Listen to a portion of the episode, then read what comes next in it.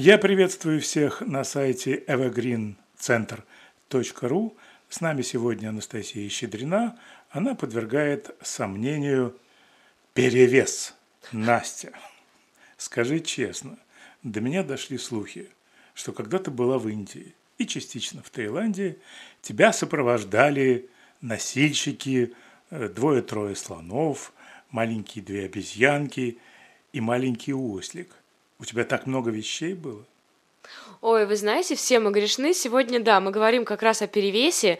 Я стала собирать чемодан сегодня и, стала, и поняла, что в моей жизни было несколько историй совершенно разных. В одном случае я случайно, неожиданно оказывалась абсолютно без вещей в таких местах, как э, сейчас вспомню, Таиланд и Индия, а в другом случае я набирала с собой какие-то невероятные шкафы вещей, например, в случае поездки в Таиланд. Я задумалась о том, что вот эти вот нормы, которые устанавливает авиакомпании, в смысле веса, они на самом деле хоть и вполне случайные и обусловлены всякими техническими причинами, они для нас очень много значат. Они нам предлагают задуматься над тем, что нам дается возможность возить с собой 30 килограммов в сумме в эконом-классе ручного багажа, ручной клади и багажа. Это половина веса средней девушки. И это означает, что все это с собой на несколько недель поездки, а чаще всего на две, мы везем, тащим, как черепашки. И я задумалась о том, что, честно говоря, мое состояние счастья в тех местах, о которых я уже сказала, Бали или Таиланд или Индия, вообще не зависело от того количества вещей, которые я с собой взяла. Но, наверное, в этом есть какой-то философский смысл, раз уж мы говорим о перевесе авиакомпании. Это же философские организации – авиакомпании крайне философские организации, и они дофилософствовались до того, что ограничили нас определенным э, весом. И если говорить о глубоком смысле, допустим, об юридическом, то вещь, вне зависимости от того, кладется она в чемодан или оказывается у нас дома, каждая вещь, которой мы пользуемся дополнительная, она на самом деле как давит на нас. То есть на накопление вещей и окружение себя большим количеством вещей по аюрведе это увеличение капхи, то есть земли, воды и тяжести в своей конституции. Но особенно мы замечаем это когда начинаем эти вещи с собой перевозить. Перевозить во время переезда и чаще всего перевозить во время поездки в отпуск. Вот э, моя, моя поездка на Бали состоялась совершенно случайно этой зимой. Я оказалась на Бали совершенно без вещей, совершенно без летних вещей. И тут я поняла действительно вот всю вот эту философию.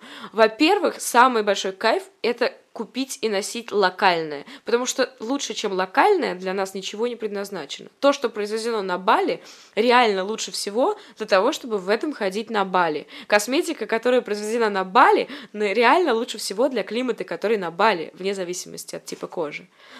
Из нескольких своих поездок в Индию один раз я ездила очень своеобразно. У меня была с собой только легкая ручная кладь, но при этом я совершенно не знала, чего там ожидать. Это была первая поездка. Я взяла с собой на всякий случай абсолютно все лекарства и косметические средства.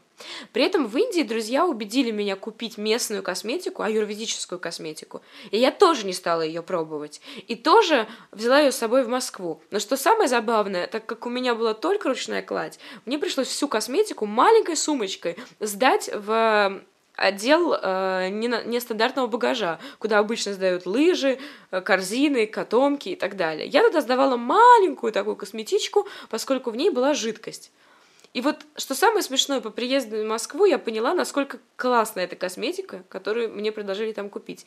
Но я, в плену своих стереотипов и привычек, вот этой вот зоны комфорта, в Индии продолжала пользоваться той, которую привезла. И вот это еще одно доказательство того, что локальное, как правило, лучше всего предусмотрено для соответствующего климата, соответствующих условий и так далее и тому подобное, соответствующих даже температур. То же самое и одежда. Раз ты такая опытная в деле собирания и сокращения веса чемоданов, а также знаешь философию авиакомпаний, может быть, у тебя есть какие-нибудь конкретные советы? Да, конечно, у меня есть такие советы, их три. Совет первый. Особенно к девушкам. И в первую очередь к девушкам. Лучше всего мы с вами выглядим не во всем том брахле, которое мы с вами возим, особенно в жаркие страны, а голыми.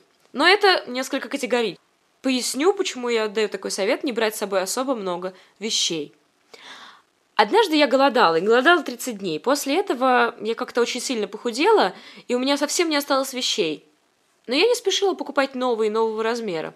Я ходила в одном простом трикотажном черном платье. Это была зима. И каждый день получала огромное количество комплиментов. Какой из этого я могу сделать вывод? Честно говоря, вообще не важно, что на нас надето.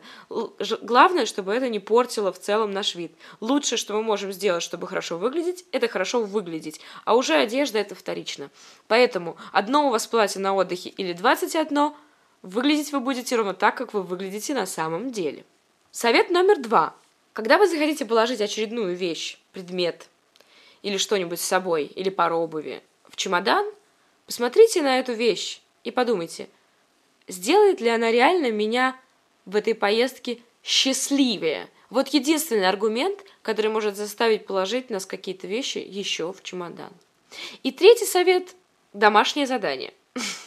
Подумайте о том, какие у вас были ситуации, и сколько вы всего брали с собой, и сколько реально процентов вещей, предметов и того, что вы положили в чемодан, из этих 20-30 килограммов вы на самом деле использовали. И сколько вы с легкостью могли бы оставить дома.